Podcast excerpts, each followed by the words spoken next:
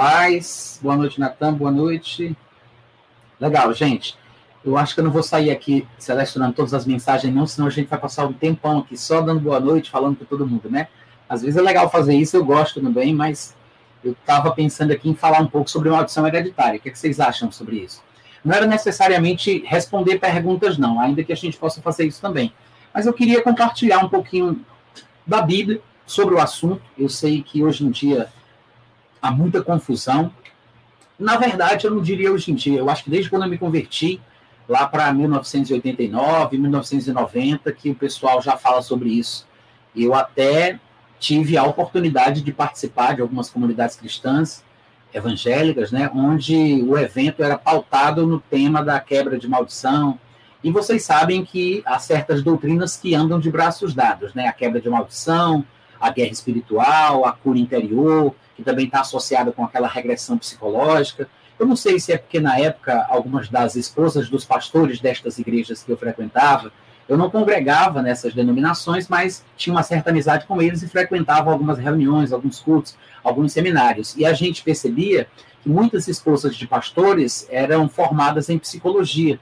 Então eu não sei se de repente por causa da influência da formação acadêmica destas senhoras, elas acharam por bem tentar mesclar o cristianismo com a psicologia, né? E talvez numa tentativa de oferecer recursos, ferramentas que pudessem trazer paz e cura emocional, né, como eles propunham para as pessoas que faziam parte das igrejas, eles estavam ali fazendo uma espécie de terapia meio cristã e meio baseada supostamente na ciência, né, da psicologia, do behaviorismo, aquela coisa toda lá. Não sei. Eu, eu observei isso, né, que a maioria das mulheres dos pastores elas estavam se enveredando por esses caminhos da psicologia. E obviamente que ao dizer isso eu não estou atacando a psicologia, não estou falando mal da psicologia. Eu sei que em todo o ramo é, do conhecimento humano, em toda disciplina científica que as pessoas estudam, se formam e viram pesquisadores ou qualquer coisa que seja, eu sei que existe o lado positivo e pode haver o lado negativo. Não é porque o professor não é evangélico, não é convertido, ou não é porque aquele determinado homem, mulher, cientista, seja quem for, não é convertido, que ele não possa dizer alguma coisa que tem algum fundamento bíblico.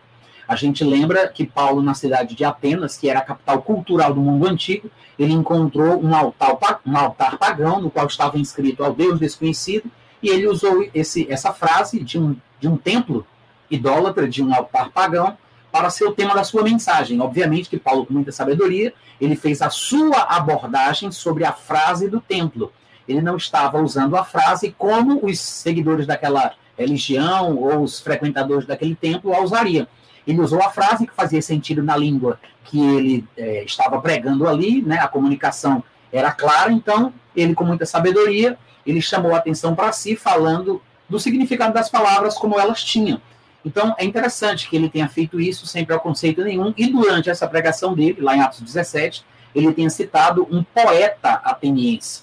Mostra que ele tinha conhecimento do que o poeta ateniense disse, e se você observar o texto, ele está falando de forma positiva, ele está concordando com o que o poeta ateniense diz.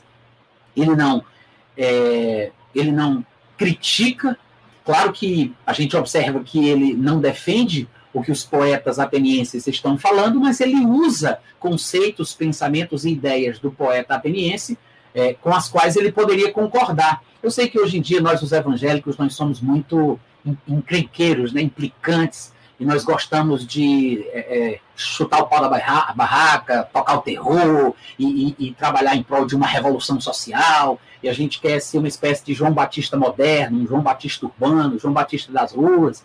E eu acho que às vezes a gente troca mão, as mãos pelos pés. Você não vê esse tipo de comportamento nos pregadores daquela época, nem mesmo em Jesus, embora em algumas situações de choque, de confronto com a religiosidade, realmente ele expusesse claramente o erro dos que estavam contraditando ele. Mas ele não saía gratuitamente é, atacando as pessoas só por fazer. Quando ele era atacado, ele revidava, ele contradizia, ele se impunha, ele era firme mas não nessa implicância que a gente vê hoje em dia, né? Todo mundo querendo se meter na vida de todo mundo, todo evangélico tem que ter uma opinião sobre todas essas coisas, tem que falar contra fulano, tem que falar contra cicrano, tem que falar mal disso, tem que falar mal daquilo, tem que falar mal de fulano. Gente, eu acho isso totalmente desnecessário e até deselegante. Mas você vê Paulo agindo de forma totalmente diferente. Ele cita o texto de um poeta ateniense, ele diz, como disse um dos vossos próprios poetas. Ele, ele, ele usa isso para mostrar que tem fundamento o que o poeta secular de Atenas estava dizendo. Embora ele não concordasse com tudo, ele diz: não, isso aqui é certo, isso aqui tem sentido, isso aqui é verdade. Como disse um dos vossos próprios poetas, nós somos todos filhos de Deus. Sendo, pois, filhos de Deus, não devemos pensar que Deus seja semelhante à prata, ao ouro, a pedras preciosas ou qualquer coisa produzida pela mão do homem. Ele vai dizer que Deus é que é o autor de toda a humanidade. Ele fez toda a humanidade a partir de um só homem para buscarem a Deus e porventura tateando o possam achar. E Paulo diz mais, ele disse bem que ele não está longe de cada um de nós, porque nele vivemos, nos movemos e tal. Paulo está mostrando ali que Deus ele não tem é, acepção de pessoas em relação a qualquer ser humano que exista no mundo. E claro que qualquer pessoa que buscá-lo, fizer aquilo que é reto, com um coração puro, buscando a Deus, há de encontrá-lo. Deus não faz acepção de pessoas, o sol nasce para bons e maus, a chuva cai para os justos e para os injustos, e não importa qual seja a classificação da pessoa que você conheça, a bênção de Deus, tanto as naturais como o sol, as chuvas e as coisas que Deus fez no mundo natural, são para os ímpios, são para os pecadores, são para os injustos, assim como são para os homens de bem também. Então, da mesma forma que as bênçãos naturais alcançam todos, porque Deus fez para todos, o sol nasce para o bom e para o mal, a chuva cai para o justo e para o injusto, da mesma forma as bênçãos espirituais de Deus também são para todos os homens, tá? Então, sem recriminações para com a psicologia, só acho que a mistura que o pessoal tem tentado fazer ao longo dos anos não vai dar certo, não funciona, não presta, não surte efeito, e embora em alguns casos a pessoa possa ter uma experiência positiva, alguma melhora, e, sei lá, resolva alguns problemas que lhe tenham causado trauma, traumas durante a sua infância, juventude, adolescência e por aí vai. Eu acho que existem maneiras mais bíblicas, mais saudáveis, biblicamente falando, que a gente pode tratar sobre esse assunto. Eu acho que o que tem sido ensinado sobre quebra de maldição, regressão, cura interior, guerra espiritual, é uma tremenda idiotice, tá? É, não é que não exista uma guerra espiritual, existe, claro. Até porque Satanás é o nosso adversário, é o nosso oponente, é o nosso inimigo. Ele anda ao nosso redor como um leão procurando alguém a quem possa tragar. Nós estamos no mundo onde ele é Deus, estamos no lugar errado, porque não somos daqui, nós somos lá de cima. Então, viver no mundo como cristão é ter que nadar contra a maré. Então, tem uma adversidade, né? Tem uma, uma oposição, há uma resistência, é uma guerra, há uma luta, porque ele é o nosso inimigo. Mas não somos nós que temos que acordar às 5, 4 horas da manhã buscando estratégia para tentar vencer o inimigo em nossa vida. É ele quem tem estratégias, é ele quem busca meio de nos derrubar, é ele quem tenta acabar com a nossa vida, é ele quem tem é, desígnios e propósitos que quer usar contra a nossa vida. O que é que a gente faz? Bom, quando ele vier contra nós, esse dia com certeza não vai ser um dia bom. A Bíblia diz que no dia mal, que é o dia quando ele vem, que é o dia que ele nos ataca, não somos tentados todos os, todos os dias, graças a Deus, né? Não é sempre que a gente é, é, é, é, cercado por Satanás, é pressionado, ou é tentado, ou é atacado por ele. Então, no dia que ele vier, que vai ser o dia mal, a gente tem que seguir a instrução bíblica, a gente tem que estar com a armadura pronta, a gente tem que resistir firme na palavra, e se a gente ficar firme, ele foge. Porque se a gente se sujeita a Deus, resiste ao diabo, ele foge de nós. Então, esse é o segredo da guerra espiritual bíblica, né? A essência da vitória sobre Satanás de forma experimental, não a vitória no sentido posicional, porque em Cristo Jesus nós somos mais do que vencedores. Mas no dia a dia, na nossa experiência diária, nós enfrentamos algumas dificuldades, às vezes caímos numa área ou noutra, temos virtudes, temos defeitos, temos falhas, queremos melhorar, queremos resistir às tentações, e nessa luta do dia a dia, para que a gente possa obter a vitória de forma experimental e prática, a gente precisa resistir. Se depois você, por curiosidade, quiser ler Efésios capítulo 6, que fala sobre a essência da luta, da guerra, da batalha espiritual bíblica, na perspectiva do Novo Testamento, você vai ver desde o versículo 10 em diante, que por três vezes Paulo vai dizer que nesse confronto, o que a gente tem que fazer para que ele fuja de nós, para que fiquemos inabalados, para que permanecemos, permaneçamos firmes, é resistir, ficar firme. Essa é a luta, a guerra espiritual bíblica, tá? Resistir, ficar firme. Embora muitas pessoas estejam buscando supostamente revelações de Deus para saber como agir em cada situação na sua própria cidade. Eu sei de pessoas que, por exemplo, já foram às fronteiras das suas cidades para fazer xixi na entrada da cidade, porque descobriram que os leões eles marcam os seus territórios urinando naquele lugar. Então eles demarcam a área onde eles têm autoridade, onde eles estão ali dominando, fazem xixi naquela região como se fosse uma espécie de perímetro no qual uma outra, um outro animal, um outro leão não pode invadir. Aí eles disseram que isso era uma grande revelação que um, um irmão tinha tido, um pastor tinha tido, um guerreiro de oração, um guerreiro espiritual tinha tido, e aí ele passou para todos os seus companheiros que saíram nas entradas das cidades, da sua cidade, isso foi no sul do país, tá, gente?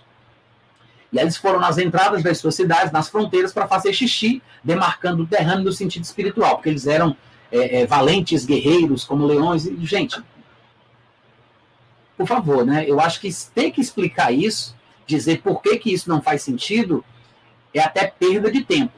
Eu acho até assim, humilhante você ter que dizer, aí ah, eu vou explicar por que, que isso não faz sentido. Pelo amor de Deus. Afinal de contas, você não vê um exemplo desse no livro de Atos. Os Atos dos cristãos, né, que, que a gente tem registrado ali no livro de Atos, você vê que todas as vezes que eles entravam em alguma cidade, que porventura fosse hostil à mensagem do evangelho, eles pregavam, falavam, testemunhavam, evangelizavam, eram perseguidos, maltratados, às vezes escorraçados, apedrejados, presos, humilhados, enxotados para fora da cidade. Mas, em momento nenhum, a gente observa qualquer prática semelhante ao que a gente encontra hoje em dia. Você não vai encontrar meio versículo que mostre o povo fazendo, aspas, aquele esse tipo de guerra espiritual que hoje em dia o pessoal está fazendo. Você não vê isso. Você não vê isso, tá?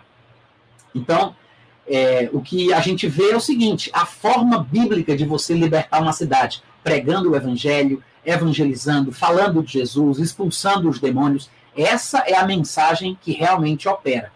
E se uma cidade for muito, muito dada à promiscuidade, ou muito dada a artes mágicas, a superstições, a influência de demônios e tudo mais, saiba de uma coisa: não adianta você querer entrar ali na força, na marra, expulsar todos os demônios daquela cidade, pensando que você está fazendo uma boa ação. Porque se você expulsa um demônio da vida de alguém e não existe uma estrutura, ou se você não tem contato com aquela pessoa, não existe como você acompanhar aquela pessoa que foi liberta, se você não tem como discipulá-la, você vai estar fazendo mais mal do que bem. Porque, afinal de contas, quando um espírito sai de um homem, ele anda por lugares áridos procurando repouso, ele não encontra, ele vai voltar com sete outros espíritos piores do que aquele. E se eles voltarem, ainda que encontrem a casa vazia e ornamentada, se entrarem ali, o estado daquele homem fica pior do que o primeiro. E às vezes a gente não tem consciência de que a gente está fazendo mais mal do que bem.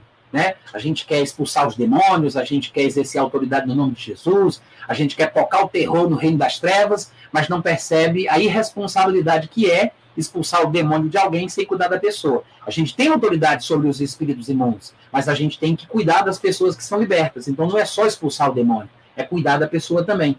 E numa situação em que uma cidade é totalmente hostil à mensagem do evangelho, entregue às bruxarias, às feitiçarias, às artes mágicas, à idolatria, à promiscuidade, e quando você é rechaçado dali, às vezes, às vezes, é melhor você sair deixar uma semente do evangelho plantada lá através da vida de alguém que conheceu a Cristo, que foi liberto, e essa pessoa faz o trabalho missionário, mais ou menos como Jesus Cristo fez quando foi expulso da região lá, não sei se foi dos Gadarenos ou foi de um endemoniado de outra cidade, em que as pessoas não queriam lá, e ele disse: Não, vai e, e prega o evangelho, fala do que Deus te fez, conta a verdade para eles, faz a tua parte. E quando expulsavam Jesus de um lugar, ele até saía. E às vezes o próprio Espírito Santo impedia Paulo de entrar em certos lugares, porque talvez não fosse o momento certo. Ah, mas eu tenho que pregar, eu tenho que evangelizar. É, mas existem casos e casos. E não adianta, por exemplo, você, com a fé e coragem, entrar num país fechado ao evangelho, pregar o evangelho porque você é muito crente, você ser assassinado por causa da sua ousadia, ou por que não dizer irresponsabilidade, imprudência, e aí outras pessoas que realmente seriam muito ajudadas por você não vão te conhecer porque você está morto. E você encerrou a sua carreira logo no começo. Então, assim, existem casos e casos. É muito bom a gente entender que existem limitações. Não dá para a gente expulsar os demônios deste mundo de uma vez por todas, porque se fosse possível, pode ter certeza, Jesus teria feito isso ele teria amarrado todos os demônios da terra de uma vez só. Esteja preso, né? Ele, teria esteja preso. Da noite pro dia, amarrava os bichos tudinho, jogava no abismo antecipadamente e a gente passava, e quem estivesse vivo na ocasião passaria para o milênio logo no final de semana seguinte. Então, não é assim que as coisas funcionam. Existem limites. A gente tem autoridade sobre os demônios, mas você não tem autoridade sobre a vontade das pessoas. Deus quis que o homem, criado como uma duplicata em espécie da categoria divina, fosse o administrador da sua vontade, o administrador das suas escolhas, o administrador da sua vida. E é exatamente por isso que no final de tudo, cada um de nós prestará contas de si mesmo diante de Deus. Eu não vou prestar conta pela sua vida, nem você vai prestar conta pela minha. Cada um prestará conta de si mesmo diante de Deus. E não é a fé. A, a fé não é um recurso divino que Deus me deu para mudar a vida dos outros. A fé, ela não tem essa função no cristianismo. A única coisa que Deus me concedeu pela sua graça que pode funcionar na mudança da vida de uma pessoa que convive comigo se chama amor, não é fé. Ah, mas pela fé, em nome de Jesus, eu mudo fulano de tal, eu converto fulano de tal, transformo fulano de tal. Você não vai conseguir isso.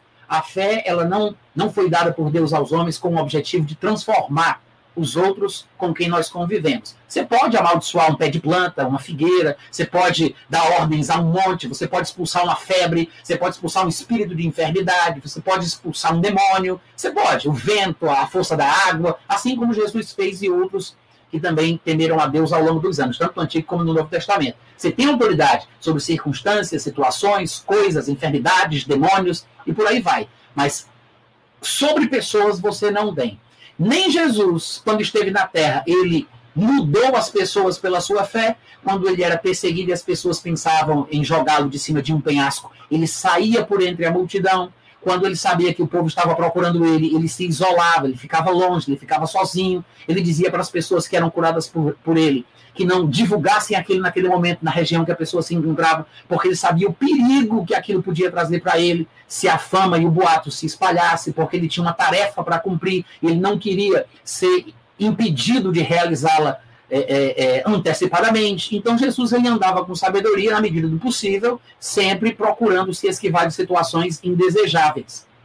Então nós não temos esse poder e essa autoridade de controlar a vontade das pessoas às vezes, um dom do Espírito Santo, a manifestação do Espírito Santo, e isso é uma coisa que está nas mãos dele, não somos nós que controlamos. Lá em 1 Coríntios capítulo 12, se eu não me engano, tá, gente? No versículo 11, Paulo disse que as manifestações do Espírito Santo, ainda que visem um fim proveitoso, acontecem quando ele quer. Então a gente não pode garantir que numa determinada reunião ou numa situação de confronto, onde um, pecador, um, um pecador, um feiticeiro, um bruxo está tentando me atrapalhar de pregar o evangelho, eu não posso garantir que naquela ocasião vai haver uma manifestação ali do Espírito Santo, uma coisa espetacular, que eu, por causa dessa manifestação, vou direcionar minha mão para o feiticeiro e vou dizer: fique cego agora, o poder de Deus está aí sobre você e você não vai conseguir enxergar a luz do dia por um tempo.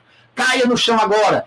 Isso, e aquilo outro. Eu, depende das manifestações do Espírito Santo. Às vezes nós lemos passagens da Bíblia que falam sobre momentos assim, espetaculares, quando Pedro dirigiu uma palavra de julgamentos sobre Ananias e Safira, ou quando Paulo falou àquele homem que ficou atrapalhando a sua pregação, e nós pensamos que é simplesmente a autoridade que o crente tem de fazer isso contra outro que fica atrapalhando a pregação do evangelho. Não é, tá? Isso aí é uma exceção. O texto registra, não explica muito bem nos lugares onde nós temos os registros, mas nós temos outros textos que explicam passagens que não são tão claras, que não elucidam tão bem o que foi que aconteceu ali. Então a gente vai harmonizando as escrituras vai observando os princípios, quais são as regras, e a gente vai entendendo o que é que pode ter acontecido. Então, manifestações do Espírito Santo, sobrenaturais, espetaculares, que acontecem ao longo da história da igreja, podem acontecer ainda hoje também. Nós sabemos de vários relatos, né, de várias experiências. Eu mesmo já vivi algumas dessas coisas ao longo da minha caminhada cristã, mas não é o tempo inteiro, não somos nós quem controlamos isso, não fazemos isso pela fé, tá? Então, é, uma coisa é uma coisa, outra coisa é outra coisa. Eu me lembro de muito tempo atrás, quando eu estava evangelizando um rapaz da cidade de Fortaleza, esse menino frequentava a minha casa lá, porque ele estava paquerando e depois passou a namorar a minha irmã, e ele era de um segmento católico, se eu não me engano, carismático. Um rapaz muito bom, gente boa, religioso, cristão, eu era evangélico e ele era desse segmento. E um dia ele ficou até muito tarde lá em casa e ele estava com medo de ir sozinho para uma determinada avenida lá da cidade de Fortaleza, chamada Juvida Feitosa. Quem é de Fortaleza ou quem conhece sabe de que rua eu estou falando. A gente foi ali pela Humberto Monte, cortando mais ou menos pelo bairro da Parquelândia, até chegar no sinal da Igreja Redonda, na Avenida Juvida Feitosa. E era muito tarde. E ele estava muito apavorado. Mas ao longo do caminho, eu fui pregando o evangelho para ele. E essa é uma situação Teve outras situações também, mas essa é uma delas, onde eu lembro bem que enquanto eu falava o evangelho para ele, ele estava apavorado, eu toquei nele e veio aquela coisa assim de Deus, né? E eu, eu tive uma visão, não foi uma visão aberta, mas eu, eu, é como se eu enxergasse. Sabe quando você está com os olhos fechados e você é, é, enxerga uma coisa, você tem uma coisa ali na sua frente, você parece estar vendo aquilo? Ou melhor, quando você olha para alguma coisa com os olhos abertos e fecha os olhos e aquela imagem se repete na sua cabeça, é apenas aquela ideia, aquela imagem que se reproduz, parece uma repetição, né? Pronto, é mais ou menos assim. Eu via com os olhos abertos sem que eu pudesse ver de fato. Eu não sei explicar direito, gente, mas é como se tivesse um anjo aqui do nosso lado, ele aqui comigo e o anjo aqui do lado de cá, como se o anjo estivesse aguardando que eu dissesse alguma coisa para que aquilo fosse realizado. Como eu tive essa sensação no meu coração, e eu sabia que a Bíblia diz que Deus dará ordens aos seus anjos, para que nos guardem, para que não tropecemos com o nosso pé em pedra. E a Bíblia fala que Deus dá, dá ordem aos anjos para nos servirem, porque todos eles são espíritos ministradores enviados para nos servir.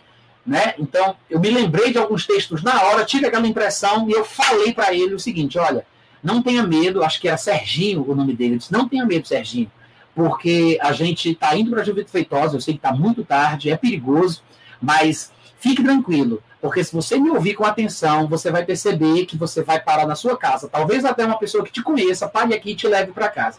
Eu disse assim, sem a menor pretensão nenhuma, porque veio no meu coração. Foi uma coisa de momento, uma manifestação que eu tenho certeza que foi uma manifestação divina do Espírito Santo. E quando a gente chegou na avenida, na avenida, parou um carro, um freio brusco e deu um grito assim, um rapaz deu um grito para fora do carro. Quando a gente olhou para trás, assustado, né, sem saber o que era, era um amigo dele da rua dele.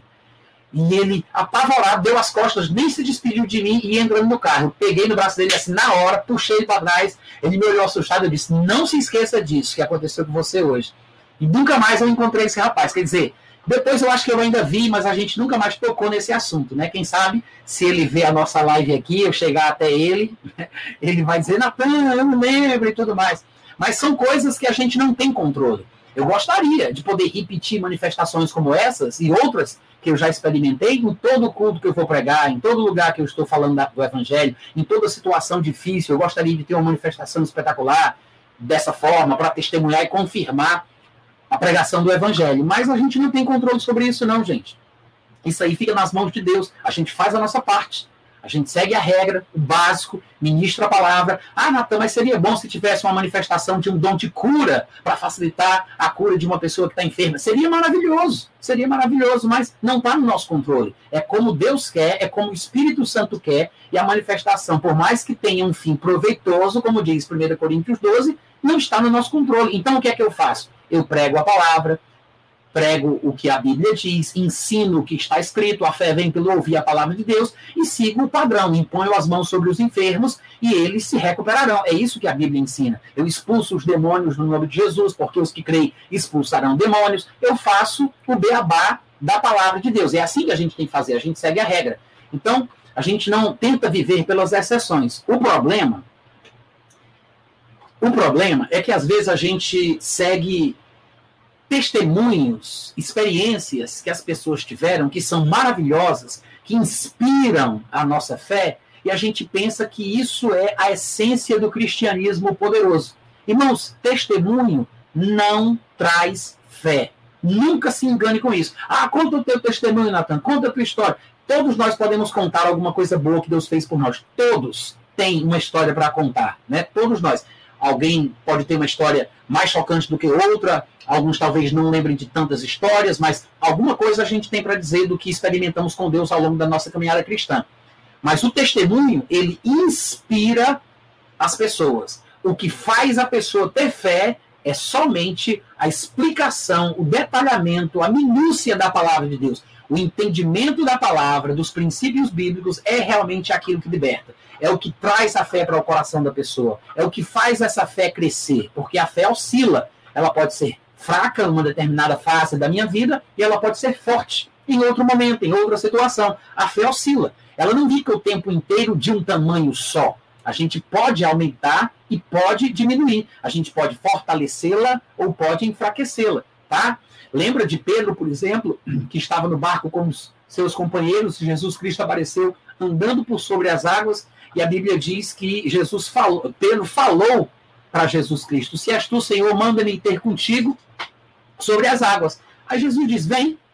Pedro, confiando, desceu do barco, foi sobre as águas ter com Jesus. Ou seja, a razão pela qual Pedro conseguiu andar por sobre as águas, não importa quantos passos ele tenha dado, mas a razão pela qual ele conseguiu ainda andar sobre as águas é porque ele estava crendo, ele estava com fé.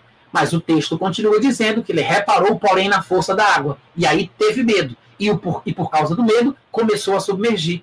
E daí a gente entende porque Jesus, em, em certas situações, quando ia orar, expulsar demônios, e antes de realizar algum milagre, a coisa que ele mais dizia era: não tenha medo. Não tenha medo. Até quando foi ressuscitar a filha de Jairo, ele não deixou que todos os discípulos entrassem. Ele disse só tu, tu e tu. Ele sabia quem cria, porque a fé é uma coisa que dá para ver na cara. Fé não é botar força como quem está tentando colocar um ovo. Fé não é uma coisa que só Deus sabe quem tem. A fé, a convicção em fatos que não se veem, a certeza de coisas que se esperam, é uma coisa que dá para ver na cara. Quem tem fé expressa essa fé que tem pelas palavras, pelo semblante, pelo comportamento, pelas atitudes, tá? A fé, ela, ela é vista, ela não é invisível. A convicção nos fatos que não se veem dá para ver na cara. Agora, não pense que imitar o comportamento de quem tem fé é a mesma coisa de ter fé. Ah, eu ouvi dizer que quem tem fé age. Então, se a fé é um ato, eu vou agir como quem crê. Ah, eu estou doente, mas vou agir como se não estivesse. Ou seja, imitar o comportamento de quem crê não é sinônimo de fé. É por isso que muita gente que ouvindo mensagens sobre fé, entendendo errado a mensagem, pensaram que deveriam parar de tomar remédios ou pararam de ter assistência da medicina e acabaram morrendo prematuramente. Claro que os críticos, os ignorantes, os que não entendem os princípios da palavra de Deus, os mais imaturos, os nécios, acabam atacando a mensagem porque acham que é a mensagem da fé que fez com que a pessoa morresse. Eu sei que pode haver algum pregador irresponsável que não saiba como falar sobre o assunto e acabe inspirando as pessoas a se precipitar e não tomar remédio, e não fazer isso, e não fazer aquilo. Mas, irmãos, nós temos que ter sabedoria. Não é isso que a palavra de Deus ensina. Apenas temos que entender que fé é uma coisa, agir como quem crê, imitar o comportamento de quem tem fé é outra coisa totalmente diferente, tá? Então, quando Pedro andou sobre as águas, ele estava crendo, ele estava em fé. Tanto é que ele pôde fazer aquilo. Mas depois que teve medo, ele começou a afundar. E aí Jesus diz para ele: Homem de pequena fé, por que você duvidou? Em outras palavras, em poucos minutos, não sei se segundos talvez, ele estava crendo e ele mudou para a incredulidade. Você vê como é que a coisa muda rapidamente? Por quê? Porque a fé, ela oscila ela não só oscila em momentos pontuais, como no caso da história de Pedro, mas oscila também ao longo da vida. Ao longo da vida. Tem fases na vida de cristãos onde eles estão crendo pouco. E tem outras fases onde parece que estão crendo muito. E isso depende do tanto da palavra que a gente está se alimentando. Depende do tipo de pregação que a gente está ouvindo. Depende dos livros que a gente está lendo.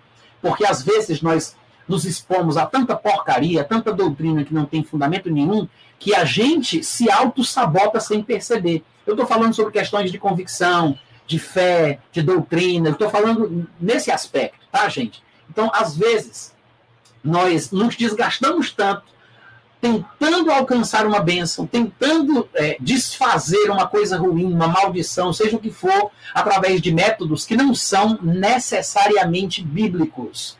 E por favor, entenda que o fato de alguém ser muito inteligente, ou ter um pedigree muito elevado, ou ter uma formação invejável. A pessoa não somente é graduada, mas ela é especializada, ela é mestre, ela é doutora, ela é isso, ela é aquilo. A pessoa é o creme de la creme da teologia gospel, né? Sei lá como é que o povo da internet chama. E aí, por causa disso, as pessoas pensam: não, não é possível que uma pessoa tão inteligente como essa não, não esteja falando uma coisa que não tem fundamentação bíblica. Gente, a nossa inteligência ela pode ser uma armadilha contra nós, sabia disso? Você não precisa ser tão inteligente para aceitar o que está escrito. Às vezes você precisa para explicar o que você entendeu. Mas você não precisa ser tão inteligente para aceitar o que está escrito. Fé não é um entendimento exacerbado da palavra de Deus. Fé é acreditar que Deus não mentiu. Fé é acreditar que ele queria dizer o que ele disse. Fé é confiar que Deus cumpre o que ele promete. Fé é isso. É como criança. Papai falou, tá falado. Eu acredito no papai. É verdade. Papai não mente.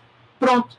Eu sei que existem passagens mais complicadas do que outras, mas para isso Deus levanta apóstolos, profetas, evangelistas, pastores e mestres, visando o crescimento da igreja. Então, há pessoas separadas por Deus para fazer a obra de evangelismo, a obra de pregação, a obra do ensinamento bíblico. E estas pessoas que são ungidas por Ele nos ajudam a entender a Bíblia ao longo da nossa caminhada.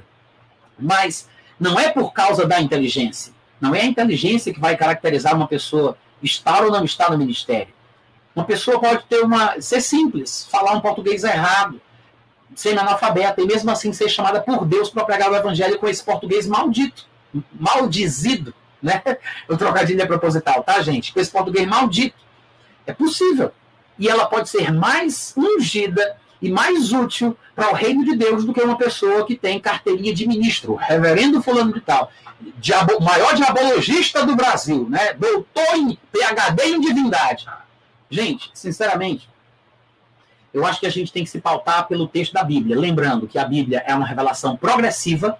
Isso quer dizer que a luz da mensagem de Deus aos homens, ela vai ficando cada vez mais forte à medida que o Novo Testamento vai se aproximando. Quando chegamos nos textos do Novo Testamento, né, os textos da Nova Aliança, a coisa fica mais clara porque tudo se revela de Jesus para frente. Então, coisas que estiveram ocultas de todas as gerações em tempos passados começam a se revelar através de Jesus para frente. Então, a gente tem que levar, levar em consideração que a Bíblia é uma revelação progressiva. E é somente no Novo Testamento que a gente vai ter o entendimento correto, o entendimento correto daquilo que Deus tem a falar sobre certos assuntos. Tá bom? É, nem sei se, se eu continuo falando de maldição hereditária, porque eu ia falar e acabei fazendo aqui um comentário geral, peguei um caminho de coelho, né, como diria um pastor conhecido meu. Mas eu quero só falar o seguinte, gente, é tanta coisa, é tanta loucura, né, nessas especulações, nessas tentativas de, de, de, de ajudar os outros, porque eu tenho certeza que as pessoas que fazem isso fazem com a melhor, a melhor das intenções do mundo.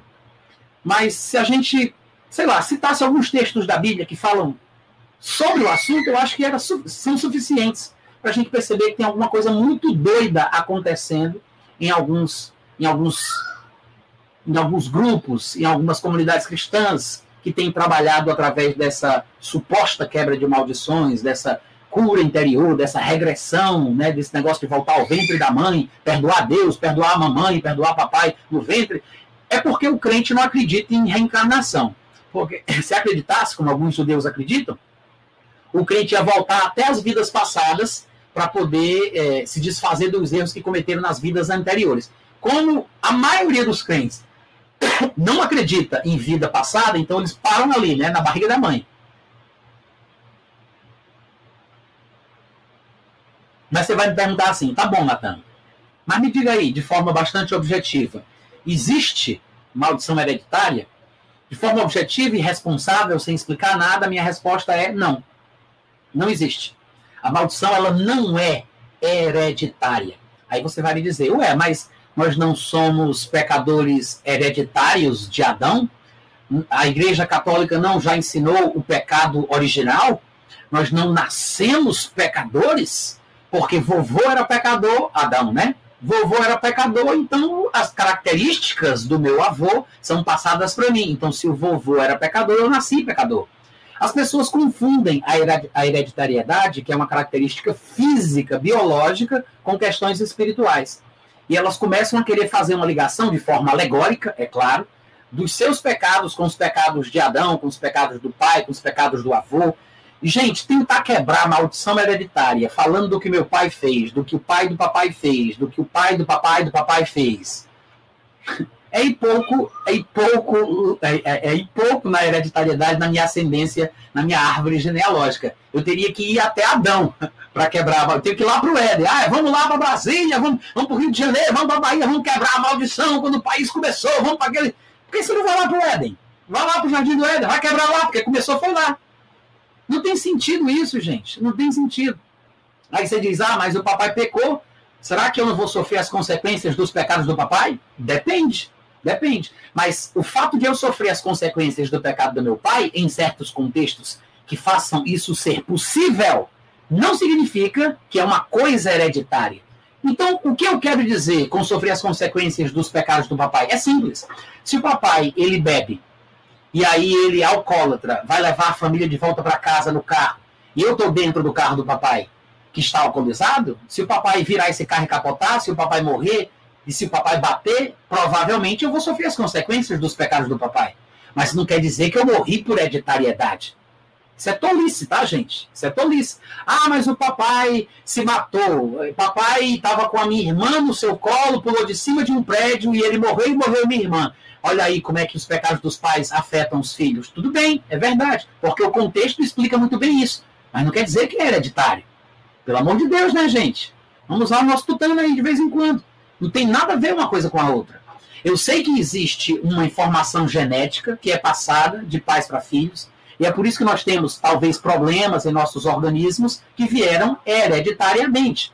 O mal está nesse mundo, Satanás é o dono deste mundo, e ele consegue interferir na natureza. Obviamente que alguma coisa ruim pode ter sido transferida na minha ascendência é, na minha árvore genealógica, na vida do meu avô, do meu tataravô, do meu pai, e isso pode passar para mim fisicamente. Isso é hereditário. Inclusive, eu até acredito, a não ser que informações adicionais que eu possa receber no futuro mudem a minha opinião, mas até hoje, eu vou dizer até ontem, porque o dia de hoje não acabou, né? Mas até ontem, eu acreditava em é, predisposição genética, tá? Eu acredito que seja possível um filho nascer com predisposição genética para o alcoolismo, para a dependência química, para um tipo de comportamento deplorável em qualquer área que seja, porque eu acredito que a situação na qual o nosso corpo se encontra quando geramos um filho, o condicionamento do nosso corpo, quando nós geramos um filho, é transmitido de alguma forma, a informação genética vai ali. Agora,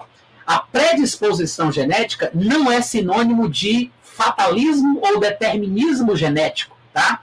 Que nem pegue isso se você for calvinista e por acaso estiver errado aí a live, entrou na live errada, estiver por aqui, nem pense que eu estou falando aqui sobre determinismo genético, como os calvinistas gostariam de usar para justificar os seus temas, as suas teorias fatalistas e tudo mais. Gente, não é a mesma coisa. Eu estou falando sobre predisposição. A predisposição genética eu gosto de comparar como um arquivo zipado. Um arquivo zipado, ele contém ali muita coisa dentro, mas está compactado e guardado e não pode ser usado enquanto não for descompactado. Então, está aquilo ali, né? aquela informação genética está guardadinha ali. Uma situação, um ambiente, muitas pessoas gostariam de chamar de gatilho, não interessa o termo que você vai querer usar, mas uma situação qualquer pode servir de estímulo para descompactar aquilo que está guardadinho ali.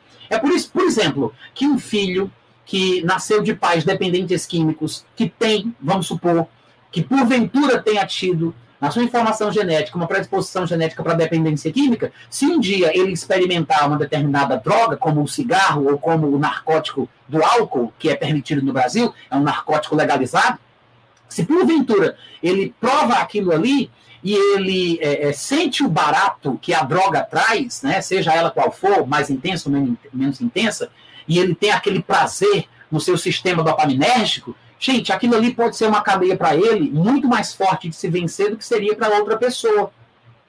Pode ter certeza, porque estas fragilidades com as quais nós nascemos, elas podem ou não ser ativadas através das experiências que nós temos ao longo da vida, seja em que área for, mas vai ser mais ou menos difícil para as pessoas dominarem aquilo ali. Mas cada um de nós tem que controlar os impulsos da nossa carne as obras da carne, listadas lá em Gálatas capítulo 5, versículo 19, são, são muitas. Mas cada um de nós tem que exercer um controle sobre os impulsos e os desejos da nossa carne.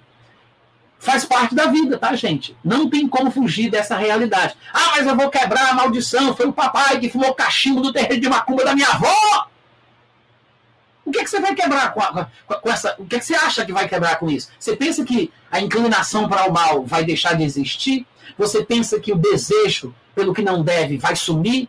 Você pensa que automaticamente as coisas vão se resolver? Não é assim que funciona. Não é assim que funciona. Ah, mas tem um demônio envolvido. Pode até ter. Expulsa o demônio. E não pense que por expulsar o demônio ele não volta, porque os demônios ficam ao redor procurando uma oportunidade para tentar mais uma vez. A Bíblia diz que Jesus passou por tentações durante 40 dias no deserto. Três delas foram registradas, porque talvez sejam as três mais importantes para o nosso ensino, para, o no, para a nossa aprendizagem. Só que diz a Bíblia que no final dos 40 dias, no final das tentações, depois de toda sorte de tentação que ele passou lá em Lucas capítulo 4, versículo 13, apartou-se dele o diabo até uma próxima ocasião oportuna. O bicho não vai embora para sempre. Ah, passei no teste, me formei, acabou-se. Agora, até o final da vida, é só um mal de rosas. É ficar deitado em berço esplêndido ao som do mar e à luz do céu profundo. Não é não. Ele vai, mas volta. Ele vai, mas volta. Ele vai, mas volta. É o tempo inteiro assim toda oportunidade que surgir, ele vai tentar mais uma vez. E aí compete a cada um de nós fazermos a nossa parte, refreando o nosso corpo, fugindo das armadilhas, fugindo das ciladas, né? sabendo como se guardar, se protegendo, ficando esperto, mansos como pombas, mais prudentes como serpentes. Então, assim, o desejo ele não vai desaparecer, nós podemos subjugá-lo, controlá-lo, à medida que vamos ganhando experiência, e nós vamos tendo mais controle sobre as inclinações da nossa carne. Mas o que muita gente tem chamado de quebra de maldição, na verdade, é simplesmente isso: é a luta da carne contra o espírito. É aquilo que Paulo falaria sobre esmurrar o seu próprio corpo e reduzi-lo à escravidão. Aí você diz assim, tá, mas é, é, a Bíblia não fala que Deus é aquele que visita a iniquidade do pai. Como é que o pessoal gosta de usar? É Êxodo capítulo 20, do capítulo, do, Êxodo 20, do 4 ao 6, né? Pessoal fala, Deus é um Deus zeloso que visita a iniquidade dos pais nos filhos até a terceira e quarta geração, né? Só que o pessoal não observa que ele está falando, ele, tá, ele está querendo dizer exatamente isso que ele diz. Ele visita a iniquidade do pai nos filhos até a terceira e quarta geração. Em outras palavras, se a mesma iniquidade do pai estiver no filho, ele vai puni-lo de forma justa e imparcial, da mesma forma que ele puniria o pai. Basicamente, de forma bastante resumida, o que ele está querendo dizer ali é que ele visita a iniquidade do pai presente no filho, da mesma forma que ele fez. Claro que existem versões e versões, e algumas versões podem confundir mais do que outras, mas nós sabemos que essa talvez seja uma interpretação mais confiável, porque nós temos outros textos que falam sobre o que acontece quando o pai é mau e tem um filho, o que, o que Deus vai fazer com esse filho, porque ele é filho de um homem mau. Então, quando nós temos textos que explicam claramente o que Deus faz em casos como esses, e não são como as pessoas estão interpretando o Êxodo 20, do 4 ao 6, então a gente tem que olhar para o Êxodo, para Êxodo capítulo 20, do versículo 4 ao 6, de uma forma que se harmonize com outras passagens, como, por exemplo, Ezequiel, capítulo 18. Se você, alguma vez na sua vida, quiser falar sobre maldição hereditária, você tem que entender Ezequiel capítulo 18. Não importa o texto que você vai usar. Ah, mas é porque lá em Êxodo, é porque não sei onde, é porque não sei onde. Se harmoniza com a explicação de Êxodo capítulo 18? Ah, não consigo encaixar. Então se esqueça. Porque se Êxodo 18 não, não explicar o que você está pensando que a Bíblia ensina sobre maldição hereditária, porque você não entendeu Êxodo capítulo 18 ainda. É o único texto que você precisa para compreender que não existe maldição hereditária. Tá? Inclusive, sobre a questão do pecado de Adão ter passado de Adão para os outros, existe uma explicação bíblica também, em versículos que são mal interpretados, que as pessoas até citam, mas não entendem o que está sendo escrito, o que está sendo dito ali, como, como Romanos capítulo 5, versículo 12, ou Romanos 3, 23, Romanos 6, 23. Muitas pessoas citam, mas não entendem o que estão citando. E daqui a pouco, se der certo, eu, abro com vocês e a gente faz a leitura do versículo. Tá? Mas, se você observar em Êxodo capítulo 18, você vai ver que o texto do profeta fala sobre três gerações. Fala sobre um homem mau, desculpa, fala sobre um homem justo que gerou um filho mau. Um homem justo gera um filho ladrão. Em Êxodo 18,5 diz assim: sendo, pois, o homem justo e fazendo é, é, é, e fazendo juízo e justiça. Aí ele vai citar uma lista de coisas corretas que ele faz. E é claro que você deve levar em consideração que o contexto aqui das coisas que são consideradas como corretas é um contexto judaico, então, ele coloca aqui algumas questões da lei de Moisés, mas isso não significa que o justo da época da nova aliança tenha que praticar a, a, a, lei mosaica, tenha que praticar a lei de Moisés, não tem nada a ver uma coisa com a outra, você tem que entender que ele está falando sobre o comportamento reto, sobre aquilo que é certo, sobre a prática da justiça. Tá? Então ele diz, um homem justo, aí ele cita uma lista de coisas corretas que ele faz. Só que chega lá no versículo 10, observe que ele diz, ele se ele gerar um filho ladrão, derramador de sangue, assassino, que fizer a seu irmão qualquer destas coisas, ou seja, de coisas erradas. E aí ele vai começar a citar uma lista de coisas erradas que o filho ladrão do homem justo vai praticar. Observe bem: um homem justo gera um filho ladrão. Para começo de conversa, o pai que era justo, não reproduziu a justiça no filho. Ah, mas a responsabilidade do pai porque não ensinou o seu filho como convém. Pode ser, concordo, mas não é hereditário. Não é? A questão aqui é a hereditariedade. Porque sobre o comportamento ser passado do pai para o filho, por causa do ensino, da disciplina, tudo bem. Isso aí a gente tem texto bíblico suficiente para falar que é verdade. Lá em 1 Pedro capítulo 1, versículo 18 e 19, Pedro diz assim: sabendo que não foi mediante coisas corruptíveis como prata ou ouro que fostes resgatados do vosso fútil procedimento que vos legaram os vossos pais. Ou seja, ele está dizendo que o procedimento fútil do povo, ele está dizendo que o procedimento fútil do povo foi aprendido pelos pais. Não é hereditário. 1 Pedro, capítulo 1, Novo Testamento, versículo 18 e 19, tá? Depois, se você quiser conferir, pode juntar esse texto de Pedro com 1 Coríntios capítulo 7, versículo 13 e 14, quando Paulo falando ali sobre casamentos mistos, onde um dos cônjuges é crente e o outro não é. Aí ele diz: a mulher que tem marido incrédulo e ele consente em viver com ela, não deixa o marido. Porque se o marido consente conviver com a crente, é porque ele é amigo do evangelho. E é meio caminho andado para ganhá-lo para Jesus, desde que a mulher prometa não fazer besteira. Não é Deus prometer que vai salvar, é a mulher prometer que não dá mau testemunho. Né? Então, se tem meio caminho andado, a mulher não deixa o marido, e como é que ela vai ganhar ele? Pelo convívio. Aí no versículo 14 ele diz: Porque o marido incrédulo é santificado no convívio da esposa. E a esposa incrédula, da mesma forma, é santificada no convívio do marido crente. Se não fosse verdade que o convívio do crente com o incrédulo pode santificar o que é incrédulo, o, incrédulo que consente, o incrédulo que está de coração aberto, o incrédulo que aceita a influência e conviver e fica perto. Tem esse critério. Não é só porque você convive perto do incrédulo que essa pessoa vai ser salva, não. Você não tem essa capacidade de decidir se os seus parentes vão ser salvos. Se ele quiser ir embora, a Bíblia diz: deixa aí. Você não tem controle. Você não pode dominar a decisão dele. Se ele fosse embora, vai com Deus, né? O amor ainda está aqui. Vai com Deus.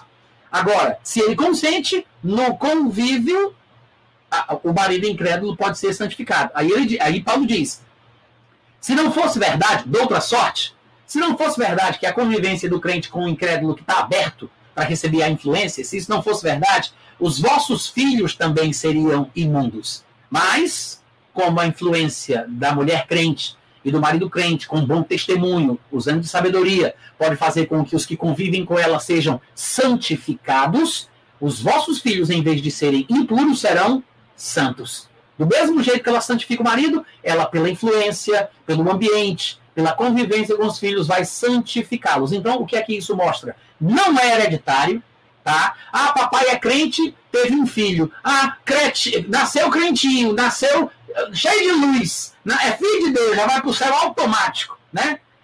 Não é assim que funciona. Não é hereditário. Ah, é pecador, então nasceu condenado ao inferno, nasceu cheio de trevas, já está possuído pelo demônio. É, é pecador, nasceu pecador. Não é assim que funciona. Não é por causa do pai ser crente ou do pai ser incrédulo que o filho nasce justo ou nasce pecador. Não tem nada a ver com isso. Não é hereditário. Existem outras explicações outros princípios bíblicos que dizem o que é que acontece com a criança quando ela nasce, como ela se torna pecadora, por que, que ela tem que nascer de novo, não fisicamente, voltar uma segunda vez para a barriga da mãe, mas nascer de novo espiritualmente. A Bíblia ensina isso. Só que o que eu quero que você entenda é que essa maldade que um determinado homem possa ter, por mais que seja filho de um homem bom, não foi passada no gene do pai, não é hereditária. É por isso que Ezequiel 18 é tão importante, porque ele fala de um homem justo, e aí ele fala, é o termo que ele usa, né? Ele gera um filho ladrão. Ele não entra nos detalhes, né, para falar que a, a maldade ou, ou, ou, a inclinação para o roubo, o assassinato veio no gene. Não, ele não fala desses detalhes. Agora, ele diz que ele é um ladrão. O filho daquele homem é um ladrão. Não é que ele o gerou ladrão, mas ele se tornou ladrão, tá? Agora, o que é interessante é que ele diz, tá, ele gerou um filho ladrão, assassino, derramador de sangue. Aí ele vai falar sobre o comportamento desse filho. Quando chega mais na frente, ele diz assim, é, versículo 14: E eis que, se esse filho ladrão, filho do homem justo, gerar um filho que veja todos os pecados do seu pai, o ladrão, o assassino, o corrupto, se, ele, se esse filho, filho do ladrão, vê todos os pecados que seu pai fez e vendo-os não cometer coisas semelhantes, aí ele vai dizer que esse menino, esse menino vai ser justificado, vai viver uma vida próspera, vai ser abençoado por Deus. O que é interessante é que Deus ele mostra o exemplo em três gerações: um pai, um filho e um neto. O pai é justo, o filho é ladrão, assassino, corrupto, e depois o neto vai ser justo de novo. Não é uma questão da maldade ou da bondade ser transmitida geneticamente, hereditariamente. Eu não estou falando de características físicas, físicas, étnicas, tom de pele, cabelo, olho, não estou falando de nada disso. Eu estou falando sobre o que as pessoas atribuem a uma suposta carga genética hereditária em termos espirituais, de maldade, moralidade, espiritualidade, corrupção e tudo mais. Não é isso o que a Bíblia ensina. Não é isso. Agora, é, em todos estes exemplos de Ezequiel 18, se você depois faça isso em casa, leia com calma todo o capítulo, observe, risque com caneta, faça suas anotações, tá? E você vai observar que em todos os três casos ele vai dizer: se o justo, no final da vida, se desviar da sua justiça e fizer o que é mal, vai ser punido. Aí ele diz: se o injusto, se o corrupto, no final da vida, se converter da maldade e fizer o que é certo, vai ser abençoado e vai viver uma, vai viver uma vida de próspera. O tempo inteiro ele faz isso. É até cansativo, porque ele repete a mesma coisa umas três, quatro, cinco vezes. Depois você pode ler em casa e você vai ver. Para exemplo, olha só, versículo 18 ele diz: Quando seu pai, porque praticou extorsão, roubou, não sei o que, não sei o que, morrerá por causa da sua iniquidade. Aí no 19 ele diz: Mas, o profeta falando, mas vocês dizem, ah, por que, que não leva o filho à iniquidade do pai? Por que, que o pai não sofre as consequências dos pecados que o pai cometeu? Por que, que o filho não é amaldiçoado por causa dos erros do pai?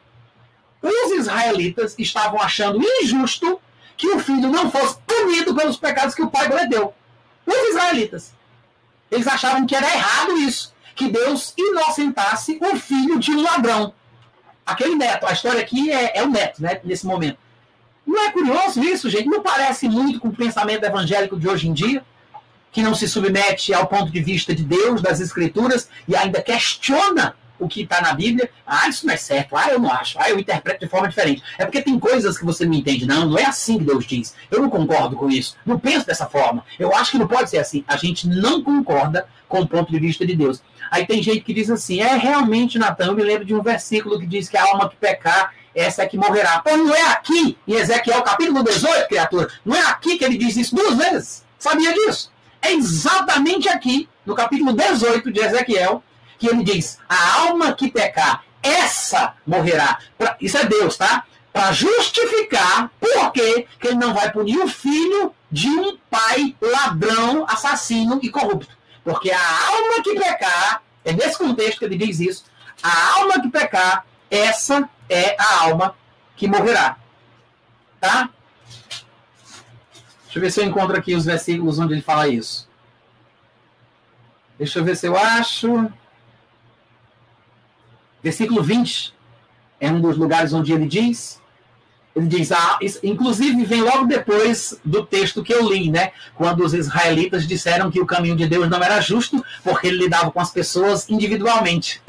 Meu Deus do céu, é, é até uma questão de bom senso isso, né? Eu sei que tem tantas linhas de interpretação bíblica loucas aí no meio do mundo que as pessoas podem pensar que é um absurdo eu dizer isso. Mas para mim, confirmo que a Escritura ensina de que cada um de nós prestará contas diante de Deus individualmente. E aí ele diz, né, que o, o, profeta diz: vocês ficam questionando a forma de Deus lidar com os pecados dos filhos, dos netos, dos pais, das gerações. E aí vocês ficam dizendo: ah, por que, que não leva o filho à iniquidade do pai? Porque o filho fez o que era reto, se é a resposta de Deus. Porque o filho fez o que era reto, fez o que era justo, guardou todos os meus estatutos, praticou e os praticou, por isso vai viver. Acabou essa conversa. Aí no versículo 20: a alma que pecar, isso é a resposta que ele está dando aqui para os israelitas rebeldes, que inventaram essa questão aí doutrinária paralela, como hoje em dia muitos crentes estão fazendo, que discordam do ponto de vista de Deus. Aí ele diz: a alma que pecar, essa morrerá. O filho não levará a iniquidade do pai. Nem o pai vai ser responsável pela iniquidade do filho. Durma com uma bronca dessa agora. Durma com uma bronca dessa. Como é que você vai fazer? Vai rasgar agora esse texto? E não é um lugar só onde diz isso, não, viu, gente? Eu sei que Ezequiel 18 é um texto maravilhoso para se ensinar isso, porque ele faz exatamente o que a gente gostaria que alguém tivesse feito na, na Bíblia, né? Ele mostra um pai que gera um filho e que depois gera outro filho. O pai é justo, o filho é mau e depois nasce um filho justo. É justamente o que a gente precisava para a gente acabar de ver com essa loucura dessa doutrina sem sentido, né? Que o pessoal gosta de defender e de acreditar. E aí ele diz: a justiça do justo ficará sobre ele e a perversidade do perverso cairá sobre este.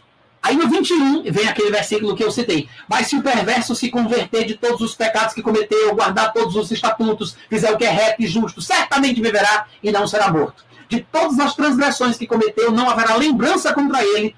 Pela justiça que ele praticou, viverá. Ele está falando do homem perverso que para de praticar perversidade, do homem mau que para de praticar maldade. Ele está dizendo: olha, eu sei que ele é mau, sei que é perverso, mas se ele mudar, ele não vai sofrer as consequências dos seus erros. Somente o arrependimento é que aplaca a ira de Deus.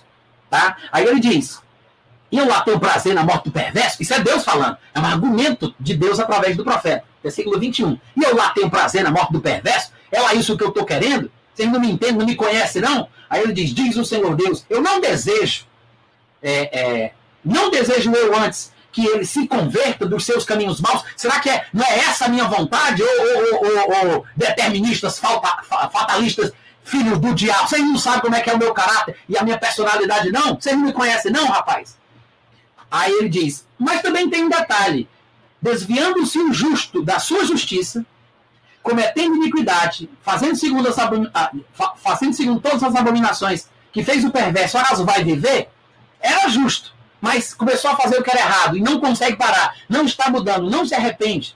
Aí, se você acha que ele vai se sair bem, você acha que ele vai viver? É claro que não. Na sua transgressão com que ele transgrediu e no seu pecado que cometeu, neles morrerá. Aí o pessoal, isso é Deus argumentando. No entanto, vocês ficam dizendo: ah, não, isso não é certo. O caminho de Deus não é direito. É impressionante, né? A semelhança com os pregadores de hoje em dia que defendem essa loucura que a gente vê por aí. Não, isso não é certo, isso não é de Deus. Não, não, não gostei disso. Não é direito. O caminho de Deus não é direito. Aí no versículo 26, ele fala: Desviando-se o justo da sua justiça, cometendo iniquidade, morrerá por causa dela. Na iniquidade que cometeu, morrerá. 27. Mas convertendo-se o perverso, que pode ter sido o mesmo justo, que se desviou da justiça, virou perverso e agora se arrepende da perversidade e se converte, tá? Porque é possível a pessoa sair de uma posição para outra ao longo da vida. 70 vezes 7. Se a pessoa se arrepender, Jesus disse: se a pessoa chegar até ti e te disser, estou arrependido, Jesus diz, perdoa. Se ele recomendou que nós perdoássemos os outros homens, se 70 vezes 7 dissessem que estavam arrependidos, imagina Deus, né? Como ele está predisposto a perdoar. E aí ele fala: convertendo-se o perverso da perversidade que cometeu e praticando o que é reto e justo, conservará ele a sua alma em vida. Aí no versículo 30 ele diz: Portanto, eu vos julgarei a cada um individualmente, segundo os seus caminhos, ó casa de Israel. Diz o Senhor: por isso, o meu conselho é: convertei-vos. Isso é o conselho de Deus. Convertei-vos, desviai-vos de todas as vossas transgressões, e a iniquidade não vos trará consequências. E aí, quebrador de maldição, como é que tu fica agora? Hein, profissional da quebra de maldição? quebrador de, de mandiga de terreiro de macumba. O que é que tu faz agora, mandigueiro gospel? Como é que fica? Aí ele diz: Lançai de vós todas as vossas transgressões, portanto, convertei-vos e vivei. No finalzinho do versículo 32.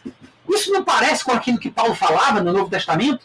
Eu me lembro que Paulo, uma vez, ele disse assim: Olha, se alguém roubava, sabe o que, é que você vai fazer? Você vai passar por uma corrente de oração de quatro semanas. É isso que ele disse? Não. Ele disse: roubava? Não roube mais. Mentia? Não minta mais. É assim. Esse, essa é a forma da palavra de Deus tratar maus comportamentos, maus hábitos que, porventura, alguns de nós ainda tragamos conosco por causa de questões carnais. Fazia, não faça. Pecou, não peque. Mentia, não minta. Roubava, não roube.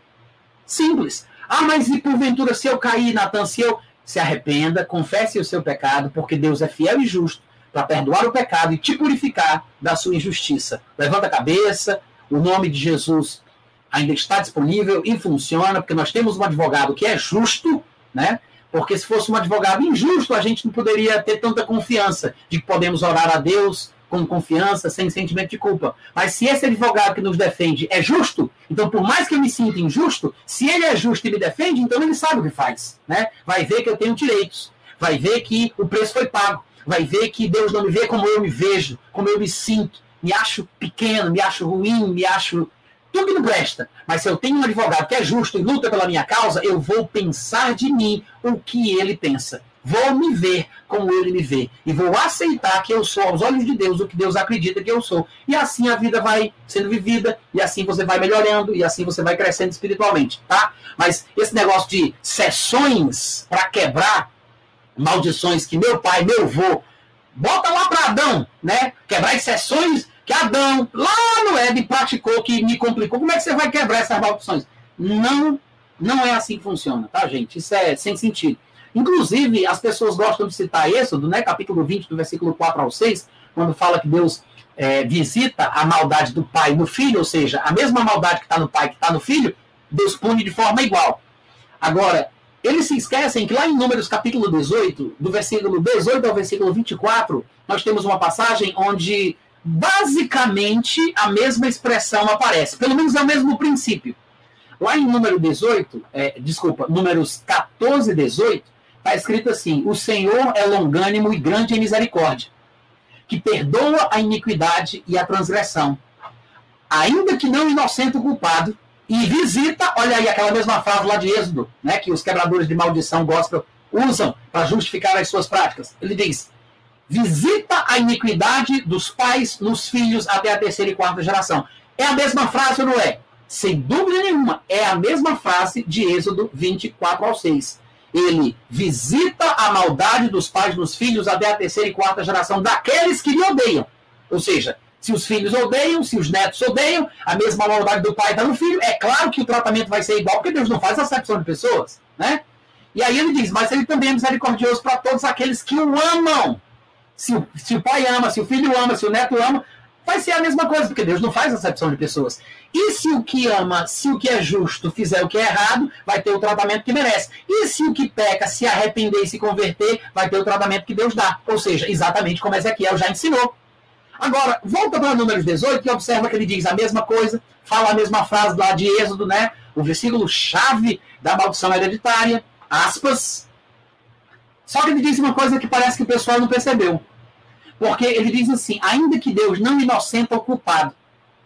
Ora, se Deus não inocenta o culpado, eu devo acreditar que Deus não culpa o inocente.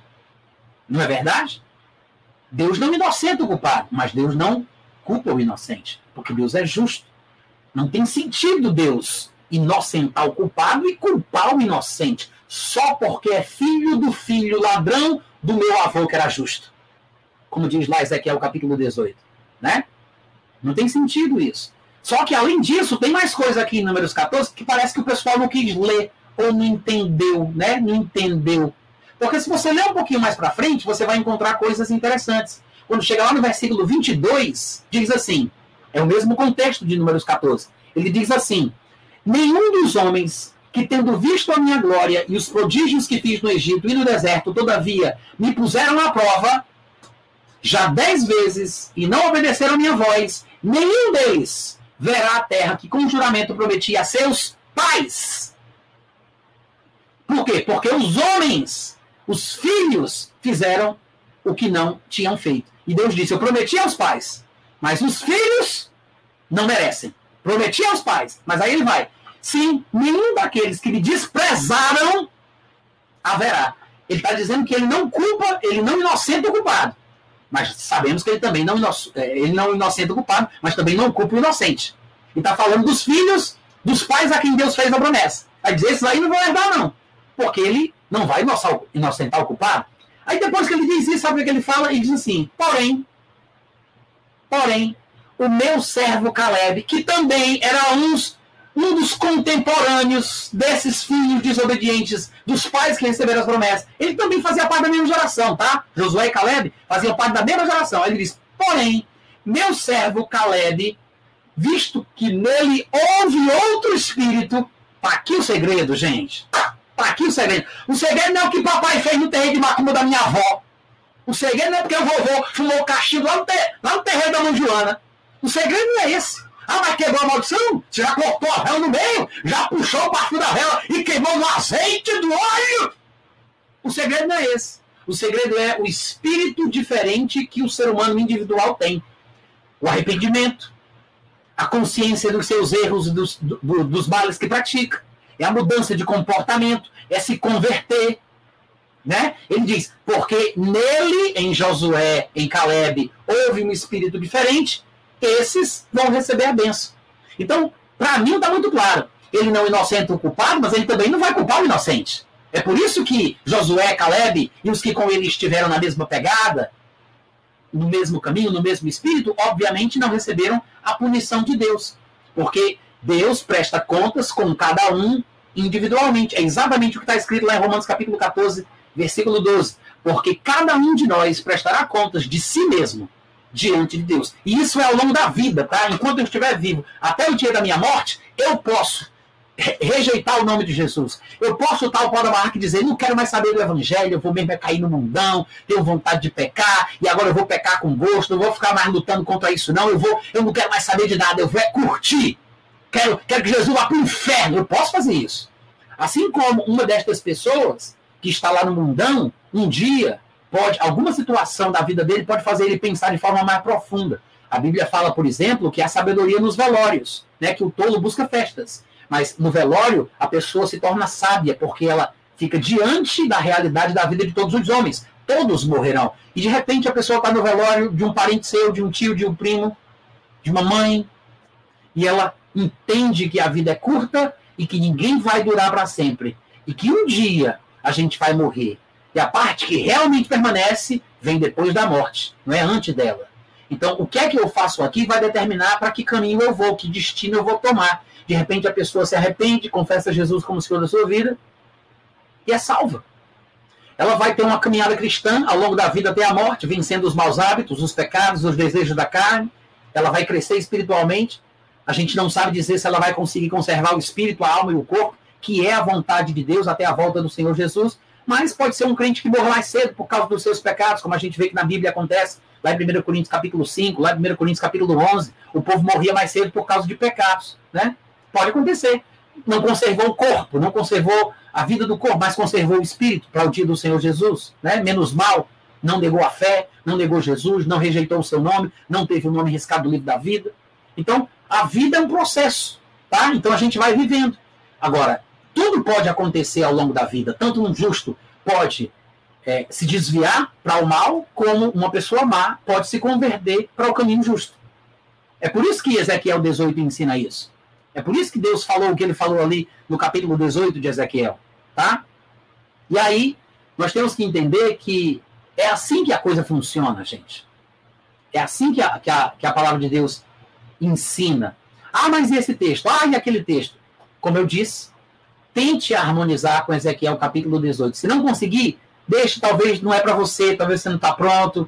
talvez você vai ter que crescer um pouco mais espiritualmente, conhecer mais a Bíblia, entender outros textos que são mais simples, mais fáceis. Um dia você pode voltar a estudar esse assunto. Não entendeu, não conseguiu encaixar com Ezequiel 18, esquece esse assunto. Não vai perder suas noites, não vai ficar ansioso, não vai se desgastar. Esquece. Você não está pronto para entender essa passagem, para entender essa questão, essa doutrina. Esquece isso. Não vai inventar besteira e depois se tornar aí um, Van Helsing gospel, né? Querendo quebrar as maldições para ajudar os teus irmãos que tu ama. Deixa a palavra de Deus ali guardada numa gaveta de azeite. Quando você estiver mais maduro, conhecer mais a Bíblia, você volta nessa questão e quem sabe você não vai entender finalmente que a palavra de Deus ensina a respeito dessa questão. Tá? Eu acho que tem muito mais futuro. Tá, e para concluir, né, eu sei que seria possível falar sobre muito mais coisa, é claro, mas para concluir, eu gostaria de mostrar é, como. Eu não sei se eu vou conseguir fazer isso, porque eu, eu deveria falar bem mais do que eu estou pretendendo, mas eu quero mostrar um versículo que é mal interpretado, que as pessoas usam para justificar por que, que nós, aspas, nascemos pecadores. E muita gente que defende a tal da maldição hereditária é, gosta de argumentar dizendo que se não existisse maldição hereditária, é, Adão, é, nós não seríamos pecadores quando nascemos, porque afinal de contas, Adão se tornou pecador e, e, e, essa natureza pecaminosa, que eles não sabem onde é que está, teria sido passada de pai para filho até chegar em nós. Então a gente já nasce pecador, né? É assim que eles argumentam. Um dos versículos usados para isso, né, é Romanos capítulo 5, versículo 18. Desculpa. Romanos capítulo 5, versículo 12. Porque Assim como por um só homem entrou o pecado no mundo e pelo pecado a morte, assim também a morte passou a todos os homens, porque todos pecaram. E o que é engraçado, eu não sei se eu posso dizer que é engraçado, né? mas o que é curioso nessa passagem é que ela está explicando a coisa, está mostrando como é que as pessoas morrem espiritualmente, mas as pessoas leem o versículo e falam diferente muita gente boa. Lê esse versículo, na hora que acabou de ler, diz assim: tá vendo, irmãos? Nós nascemos pecadores. Tá vendo, irmãos? O pecado de Adão chegou na gente por causa do, do erro dele. Tá vendo? É hereditário. Veio do papai, passou pro papai, passou, veio do vovô, passou pro papai, do papai chegou em mim. Da mesma forma que Adão se tornou pecador e nós nascemos pecadores hereditariamente, assim também. Gente, o texto não está falando nada disso nem está falando que a gente nasce pecador, para começo de conversa, só para você ter uma ideia. Nem está falando isso. Eu vou, eu vou repetir o texto, exatamente como está escrito. Portanto, assim como por um só homem entrou o pecado no mundo, e pelo pecado a morte, assim também a morte passou a todos os homens, porque todos pecaram. Não é porque Adão pecou, é porque todos pecaram. Como é que a morte passou a todos? Do mesmo jeito que chegou na vida de Adão. Ora, Adão pecou e morreu, assim também todos morrem, porque todos pecam. Assim como por um só homem entrou o pecado no mundo e pelo pecado a morte, assim também a morte passou a todos os homens. Assim também, do mesmo jeito que a semelhança da experiência de Adão, Adão pecou e morreu, assim também a morte passou a todos os homens, porque todos pecaram. Ponto. Ah, mas não combina com a ortodoxia. Ah, mas não foi o que eu aprendi na minha escola dominical. Não foi o que o meu discipulador me disse. Mas não é assim que eu entendo. Eu não estou nem aí. Eu não estou nem aí. Se você quiser entender o que a palavra de Deus ensina, ou você interpreta ela do jeito que ela é, ou então você vai durar anos e anos batendo cabeça contra uma verdade bíblica que você simplesmente insiste em não aceitar, porque a sua denominação te ensinou diferente, porque a ortodoxia cristã te ensinou uma coisa diferente, porque o, o dogma da igreja já falou isso, é porque reza a cartilha do meu catolicismo cristão. Gente, cuidado com isso. Tenham cuidado com isso. Às vezes, tradições são passadas de pais para filhos com a melhor das boas intenções. Os judeus caíram nesse laço, porque eles tentavam preservar a verdade da palavra para que as gerações futuras continuassem no caminho do Senhor e acabaram se perdendo, e a tradição e o zelo deles se transformou numa pedra de tropeço. Tá? E Jesus chegou a dizer: olha, infelizmente, eu tenho que falar isso para vocês, a tradição de vocês está invalidando a palavra de Deus. É exatamente o que a gente tem feito. Gente, eu digo isso com a dor no coração, tá? Porque nesse, nessa caminhada aí de sei lá quantos anos, desde 89, 90 para cá, eu passei por muitas dificuldades em relação a entender os textos da Bíblia, porque tudo que eu aprendi no discipulado que eu recebi como novo convertido era diferente do que eu entendo hoje. E se eu não tivesse orado tanto em línguas é, é diariamente, por três horas seguidas, como eu fazia antigamente na, nos meus primeiros anos de cristão, se eu não tivesse feito tanta, buscado tanto, talvez eu precisava tanto, eu acabei buscando demais, né? Eu sei que alguns de vocês sabem da minha história, uma história bem conturbada. Eu tive surto psicótico, fui internado no manicômio, eu tinha esquizofrenia paranoide, minha família toda por parte de mãe, eu só tinha até a oitava série e não entendia nada, só falava gíria, palavrão, eu tinha 18 anos, era completamente perdido.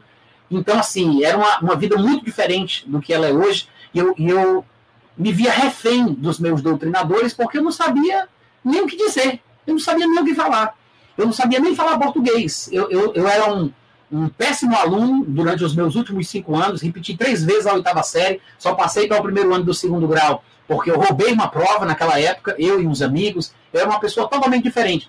Mas eu queria entender, então eu tive que me esforçar talvez um pouco mais do que o normal, e como na minha igreja o pessoal cria que Deus criava pessoas para irem para o inferno, e que Deus fazia isso como objetivo de glorificar o seu poder e a capacidade de fazer isso, e como Deus tinha pessoas que ele amava e que ele não amava, que Jesus não tinha morrido por todos. Então era uma coisa louca, diabólica, exatamente igual ao que eu tinha aprendido no hinduísmo e no Raul Seixismo. Eu me via ali entre a cruz e o punhal, né? entre, o, entre a, o fogo e. Eu nem sei, tem um, um ditado que diz é, entre o fogo e a caldeirinha, eu não, eu não me lembro agora como é. Ou seja, eu não sabia o que fazer, né? Para o mundo eu não ia voltar, nunca, jamais isso vai acontecer. Para o mundo eu nunca vou voltar, né? A minha conversão é muito forte a experiência que eu tive foi muito forte. Então eu não ia abandonar o evangelho. E aí eu também não queria mudar de igreja, né? Eu, eu fiquei ali a vida inteira, a não ser depois, num determinado momento, que eu passei para uma outra congregação é, pentecostal. Quando eu saí daquela igreja, fui para outra pentecostal, fui para uma pentecostal, né? Mas a minha vida inteira foi ali. E eu fui assim rechaçado, né, com os mestres, os professores, os discipuladores, os professores de escola dominical, me explicando, me explicando, e aquilo não fazia sentido. Eu disse, gente, se eu for me deixar levar pelo que os meus irmãos, com toda a boa intenção do mundo, estão querendo me trazer, eu não vou entender o que está escrito. Porque tudo que eles falam é diferente do que. Eles leem, mas não explicam. Eles leem e não explicam. Eles não estão falando o que está escrito aqui. Eles estão dando os argumentos que eles aprenderam com os que ensinaram a eles e eu tive que me esforçar para tentar entender o que estava escrito.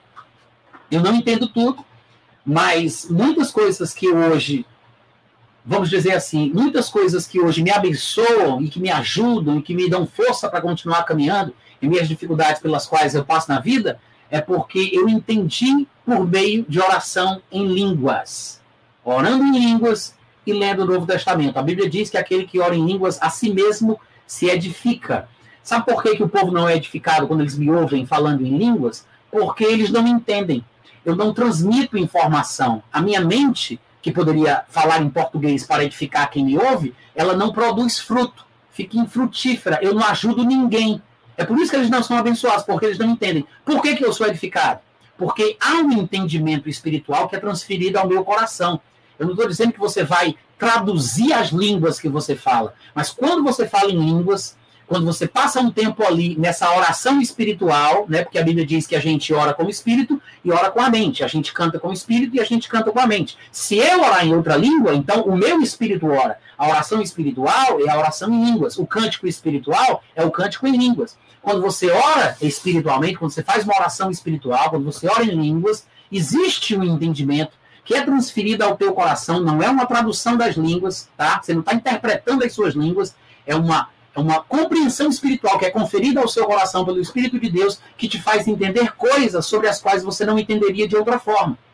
Se nós fizéssemos mais isso, eu acho que nós entenderíamos melhor certas passagens. Não nos precipitaríamos para tentar produzir revelação na base da manivela, sabe?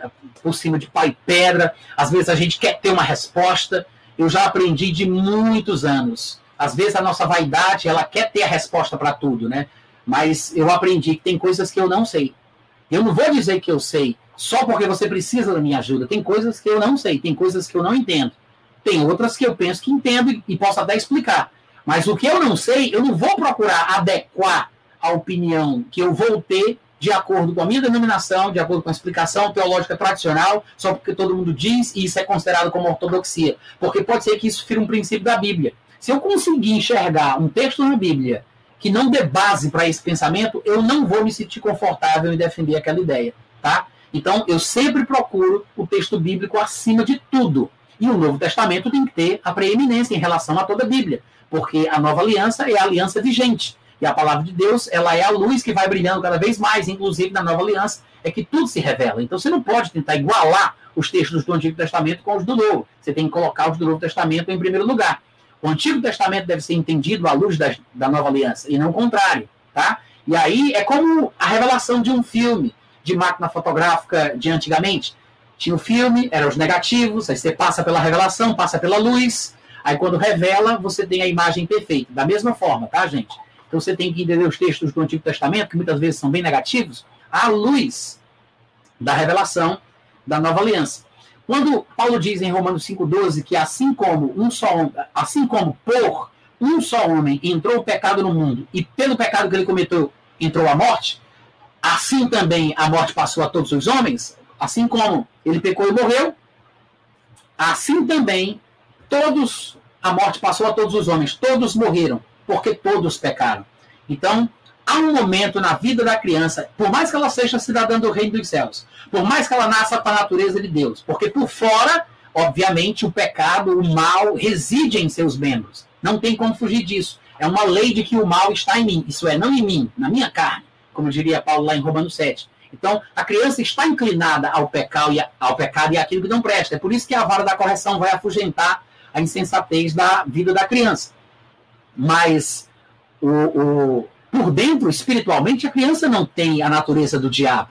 Ela não é filha de Satanás. Ela não é uma pecadora em essência, no espírito. Porque o corpo pode vir dos pais, mas o espírito vem de Deus. É por isso que lá em Hebreus, no capítulo 12, se eu não estiver enganado, deixa eu ver aqui qual é o versículo. Hebreus 12, 9 diz que Deus é o pai dos espíritos. Tá?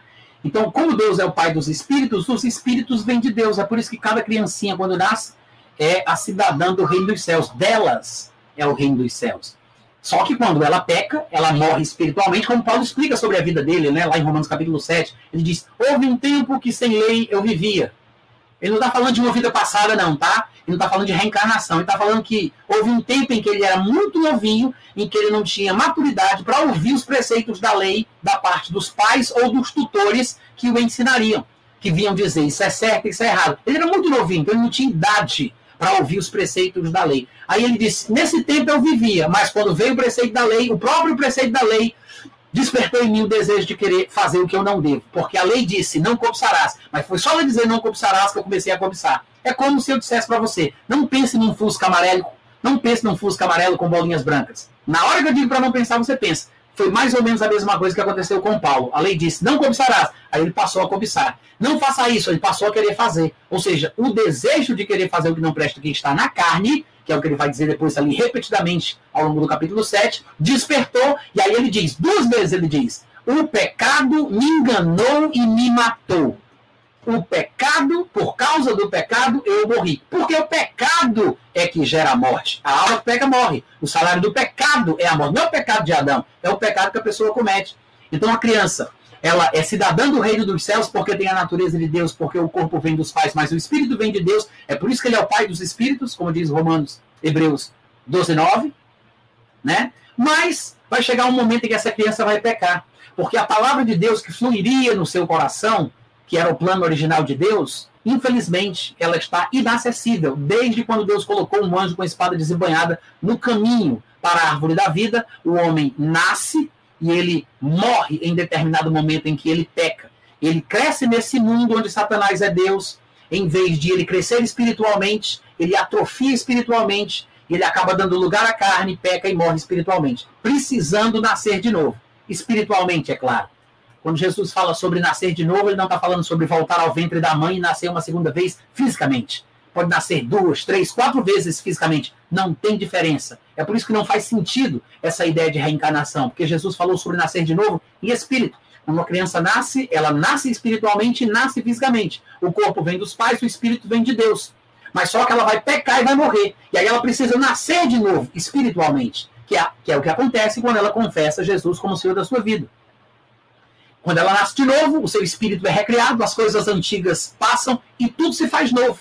Dali para frente é como um bebê espiritual, que é por isso que a Bíblia diz: desejai como crianças recém-nascidas o genuíno leite da palavra, para que por ele vá descrescendo. É um processo de crescimento espiritual, tá? É um processo, amadurecimento. Você vai se purificar das imundícies, das coisas ruins que você acumulou, de todos os entulhos que você acumulou ao longo da vida. Você passa 30 anos vivendo no mundão, acostumado com o pecado, com as coisas erradas, dando vazão à carne, e aí você se converte, e aí você vai ter todo um processo de restauração. É por isso que às vezes leva mais tempo. Não é uma questão de maldição hereditária. Não, não é isso não. É porque se você descer uma na banguela do pecado, se você descer uma determinada avenida, quando chegar, quando você chegar lá embaixo, e você disser, quero voltar para o lugar de onde eu saí, sabe o que vai acontecer? Você vai ter que subir tudo de novo. É mais difícil, é pesado, você já foi para lá e vai ter que voltar. Mas é assim que funciona. Tá? Quando você tem. Ah, é porque eu tenho muitos pensamentos negativos. Ah, você acha que eu devo comprar aquele shampoo que lava os pensamentos? Não existe isso, gente. Esquece esse negócio de sabonete que tira mau pensamento. Shampoo que tira mau pensamento. Isso não existe. Mau pensamento só sai com pensamento bom. É assim que se anula uma coisa. Ah, eu quero anular menos 3, bota mais 3. Quero anular menos 5, bota mais 5. Quero anular menos 49, bota mais 49. Ah, mas eu quero ter crédito. Então você vai ter que botar um pouco mais, né? Para poder nivelar e sobrar ali um, um, um saldo positivo. O que eu quero dizer, gente, é que o processo pode ser lento, às vezes mais para uns do que para outros, pode ser difícil, pode haver reincidências em áreas da sua vida que você tem dificuldade de vencer, mas não pense que é por causa de uma maldição hereditária, ainda que seja possível se aprender coisas ruins com os pais, ou que um espírito ruim que está no pai tente se aproveitar uma brecha para entrar no filho. Mas não é lei, não é obrigatório, porque Ezequiel 18 ensina que um filho de um pai justo pode se transformar ladrão e o filho do ladrão vai ver o comportamento errado do pai, a prática corrupta do pai, o assassino que o pai se tornou, ele vai, está escrito isso, ele vai ver as obras do seu pai e não vai praticá-las. Ou seja, pode acontecer? Pode. A vida é assim. A vida é assim, pode acontecer.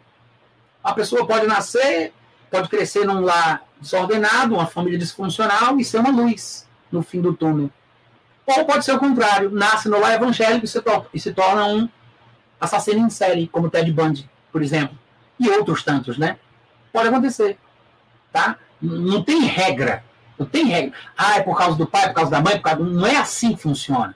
Ah, Natan, mas será que não tem uma, uma, uma carga genética que vem comigo que pode servir de força, estímulo, estopim? Pode, mas não é obrigatório, não é determinismo genético. Eu tenho características na minha personalidade que hoje eu sei mais do que nunca. Hoje eu sei mais do que nunca. Eu tenho um filho de 3 anos de idade. Eu nunca ensinei isso para o meu filho. Nunca ensinei isso para meu filho. Meu filho se comporta igual a mim. Com comida, com música, com, com, com palavras, com textos, com questões audiovisuais. Ele tem os mesmos comportamentos que eu. É inacreditável. Se eu quisesse passar para ele isso, eu não saberia como fazer. Ele é tão dramático quanto eu, quanto eu, tão emotivo quanto eu. Eu tenho até pena, porque meu pai era assim também. Papai chorava por qualquer coisa. Eu choro com propaganda, com comercial de manteiga, comercial de, de, de, de margarina, eu choro. Se for bem feito, tiver uma mensagem profunda, eu, eu choro, né? O contrário da minha esposa, que não chora por nada. eu choro por tudo, né? Sou muito emotivo, muito sensível. E meu filho tem os mesmos traços. Ah, Natão, o que é isso? Eu acho que vai na carga genética. Não tem outra explicação.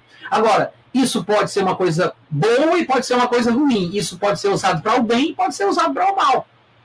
Vai depender da criação, da educação e das decisões que aquele filho, que aquela pessoa vai tomar na sua fase adulta. Você ajuda, disciplina, corrige, controla em todo o tempo que você tem autoridade sobre ele. Enquanto você puder fazer, você faz. Mas depois é conta dele. É por isso que lá em Ezequiel diz que o pecado do pai não passa para o filho, mas o pecado do filho não é responsabilizado no pai. Está escrito lá em Ezequiel 18. Está escrito isso lá. Tá? E se você olha Romanos 5,12, ele diz: Adão pecou e morreu, assim também todos morreram, porque todos pecaram. Então é assim que a coisa acontece. Tá? Aí você vai me dizer: Ah, mas é, é, não é o pecado de Adão que me faz pecador? Num certo sentido, sim. Desde que você entenda o que você está querendo dizer, né? Desde que você entenda o que você está querendo dizer. Porque foi por causa de Adão que eu me tornei pecador. Foi por causa dele. Mas não foi ele, necessariamente, o responsável pelos meus pecados. Ele criou, ele, ele, ele, ele, como é que eu posso dizer? Ele deu a condição, ele criou a condição para que eu me tornasse pecador. Vai chegar um momento em que não tem como a criança não pecar. Todos os seres humanos vão pecar, mais cedo ou mais tarde. Ah, não peca com quantos anos? Não sei. Acho que tem criança que pega mais cedo, tem criança que pega mais tarde. As crianças de hoje em dia talvez pequem antes do que as crianças de antigamente, porque nós vivemos numa época muito difícil. Os estímulos ao nosso redor, de música, questões audiovisuais, de filmes, de internet, do que a gente vê, os estímulos sensuais, a erotização e tudo que está ao nosso redor estimula as crianças mais cedo do que antes. E, obviamente, as crianças acabam dando vazão à carne antes do que dariam em épocas passadas. Cada caso é um caso. Cada pessoa é, vive uma realidade diferente. Então, não tem uma idade certa, mas vai chegar um momento que essa criança vai ter que pecar. É impossível a criança pecar, não pecar. É, é impossível ela não pecar, tá? Porque Adão destinou a raça humana a esta condição. Por isso que Jesus, se tivesse nascido como todos os outros, como todos os outros homens, ele não teria crescido por fora e por dentro. Porque os homens crescem por fora, mas atrofiam por dentro. Para que Jesus crescesse em estatura e graça, por fora e por dentro, você vê que ele tem que nascer de uma forma diferente. Ele é gerado pelo Espírito Santo. Não é da vontade, do desejo da carne, do pai, da mãe. Ele nasce de forma diferente. Né? E aí Jesus cresce da forma que Deus gostaria que todos os seres humanos tivessem crescido no plano original, por dentro e por fora. Que a palavra de Deus não parava de fluir no Espírito de Jesus Cristo. Claro que quando ele estava com 30 anos, vivendo neste crescimento contínuo da palavra até os 30, ele alcançou ali o ápice da maturidade é, religiosa e espiritual, que serve de referência, inclusive hoje, para todos os cristãos. Né? Ele alcançou a plenitude da varonilidade. Então hoje nós crescemos olhando o nosso alvo como sendo o próprio Jesus, porque ele é o, é o, é o alvo, né? É ele alcançou o topo da plenitude da maturidade de um homem em relação com Deus. Esse é o nosso objetivo. E Jesus, ele cresce desde quando nasce até os 30, mais ou menos com 30 anos ele começa o ministério, então a vida dele é extraordinária. Nós estamos acostumados com o pecado desde que nascemos, com 30 anos nos convertemos, obviamente que vai ter uma defasagem enorme e a gente vai ter que correr atrás para recuperar o tempo perdido. E vamos assim, né, gente, até o dia do arrebatamento até o dia da nossa morte, sem desistir, sem olhar para trás, se arrependendo quando a gente cometeu um erro, sempre confiando na graça, no amor e na misericórdia de Deus, não somente tomando essa misericórdia para nós, como também estendendo ela para com os irmãos que porventura pecarem, que porventura errarem. Vamos caminhando todos juntos rumo à maturidade, rumo à perfeição, tá? Andando na luz que nós temos. Mas é, o que é interessante é que as pessoas dizem assim, não, Natan, mas eu acho que Romanos 5,12 é, explica que nós somos pecadores por causa do pecado de Adão e que isso justifica a teoria da maldição hereditária. Se isso fosse verdade, eu gostaria que você me explicasse, você é defensor da quebra de maldição hereditária, usando Romanos 5,12, para dizer que isso prova que a maldição hereditária existe. Eu gostaria que você me explicasse o que é que Paulo quer dizer no versículo depois. Porque logo depois que ele diz isso aqui, Adão pecou e morreu, por isso todos morreram porque todos pecaram. Aí ele diz assim, versículo 18: Pois assim como por uma só ofensa veio o juízo sobre todos os homens para condenação, assim também, por um só ato de justiça, veio a graça sobre todos os homens para a justificação que dá vida. Se você pensa que entende o que Paulo está dizendo aqui em Romanos 5, eu te pergunto.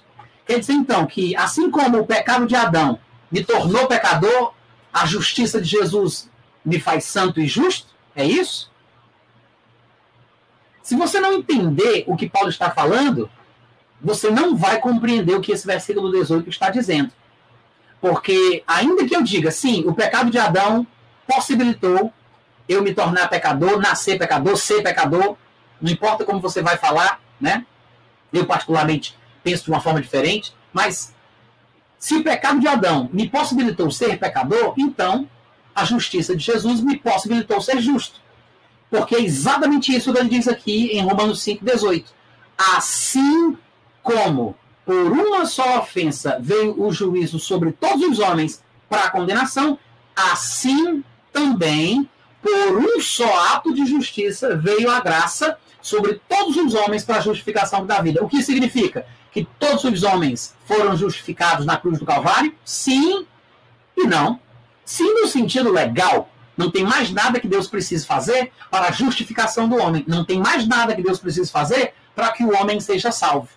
Agora, não significa que todos são salvos. Não significa que todos serão salvos. Mas significa que todos podem ser salvos.